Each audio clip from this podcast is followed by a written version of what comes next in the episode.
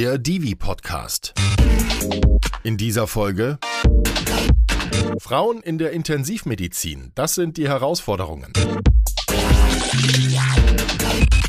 Hallo und herzlich willkommen beim Divi Podcast. Mein Name ist Olaf Brinkmann und heute haben wir den Divi Podcast wieder als beliebte Kurzfolge produziert. Fünf Minuten, fünf Thesen, fünf Antworten. Wir machen es knackig und zwar geht es um das Thema Frauen in der Intensiv- und Notfallmedizin. Wo da der Schuh drückt, das weiß Eileen Spiekermann. Sie ist Assistenzärztin in der Chirurgie im Klinikum Bergmannsheil in Bochum und die stellvertretende Sprecherin der jungen Divi. Hallo Frau Spiekermann, schön, dass Sie heute zu Gast sind. Ja, hallo, danke, dass Sie mich eingeladen haben. Frau Dr. Spiekermann, wollen Sie vielleicht mal kurz erzählen, wie Sie in den Beruf gekommen sind und für was sich die junge Divi stark macht? Also ich bin Weiterbildungsassistentin für Orthopädie und Unfallchirurgie, aktuell im fünften Jahr. Und ich bin auf die Intensivstation gekommen im Rahmen meiner Intensivrotation, die verpflichtend ist. Mhm. Und mir hat das einfach sehr viel Spaß gemacht. Da bin ich so ein bisschen hängen geblieben. Und nebenher bin ich noch aktive Notärztin ja. der Stadt Bochum im bodengebundenen Rettungsdienst. Ja. Ja, und die junge Divi? Die junge Divi, die haben wir 2021 am Ende des Jahres gegründet mit dem Wunsch, die Zukunft der Intensiv- und Notfallmedizin vor allem aus der Sicht von jungen Fachkräften mitzugestalten. Mhm. Und wir haben uns ja verschiedene Probleme und Herausforderungen angenommen, den typischen Themen wie der Vereinbarkeit von Familie und Beruf, der Verbesserung der Arbeitsbedingungen, aber auch zum Beispiel Verbesserung in der Lehre und wir versuchen da immer konstruktiv zu sein und möglichst verschiedene Blickwinkel einzunehmen. Mhm. Wir haben in unseren Kurzfolgen das Format auf den Punkt, Frau Dr. Spiekermann. Ich nenne Ihnen jetzt fünf Thesen und es wäre toll, wenn Sie Position beziehen und uns hinter die Kulissen der Intensiv- und Notfallmedizin schauen lassen, okay? Mhm. These 1. Eine Karriere in der Intensiv- und Notfallmedizin ist und bleibt männlich. Das ist ein Jein.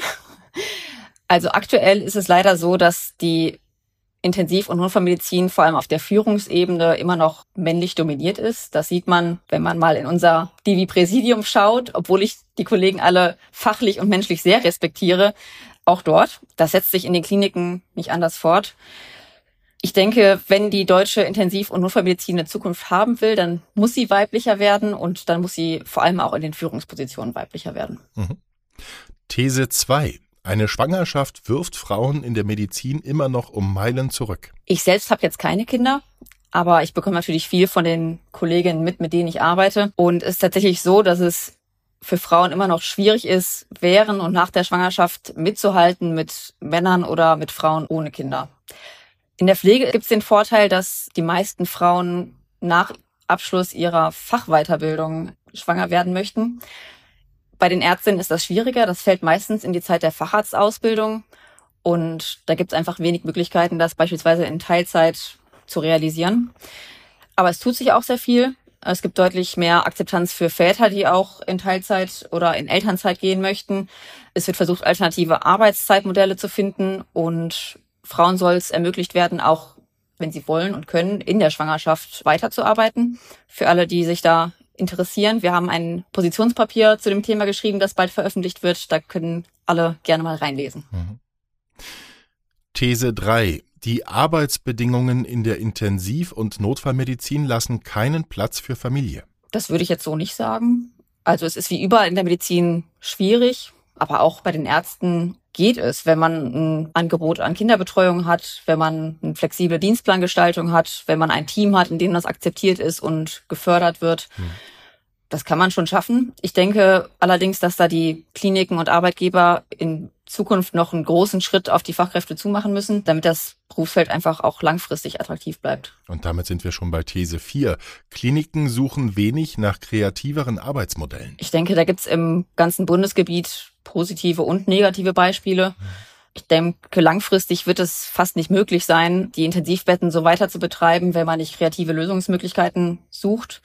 Der Blick in Kliniken, wo das funktioniert, aber auch ins Ausland lohnt sich da auf jeden Fall. Mhm.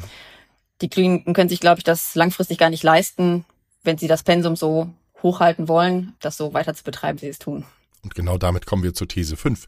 Mehr Frauen für die Intensiv- und Notfallmedizin zu gewinnen, ist die Lösung für den Fachkräftemangel. Der Fachkräftemangel im Gesundheitswesen ist, denke ich, einer der drängendsten Fragen, die wir gerade gesellschaftspolitisch so zu bewältigen haben. Und auf so komplizierte Fragen gibt's häufig, wie auch in diesem Fall, glaube ich, keine einfachen Antworten. Es reicht nicht einfach nur mehr Frauen zu gewinnen. Der Arbeitsplatz muss insgesamt einfach attraktiver werden. Und das führt natürlich auch indirekt dazu, dass Frauen länger im Job bleiben und sich das auch langfristig vorstellen können. Mhm.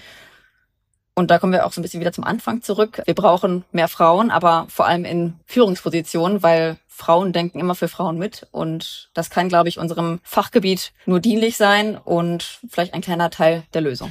Frau Dr. Spiekermann, Vielen, vielen lieben Dank für Ihre Antworten und das spannende Gespräch. Sehr gerne. Ihre Antworten haben gezeigt, dass Intensiv- und Notfallmedizin plus Familie herausfordernd ist, aber sicher in Zukunft nicht nur ein Frauenthema, sondern generell auch einer Reform bedarf. Die junge Divi wird hier aktiv mitgestalten. Wir dürfen gespannt sein.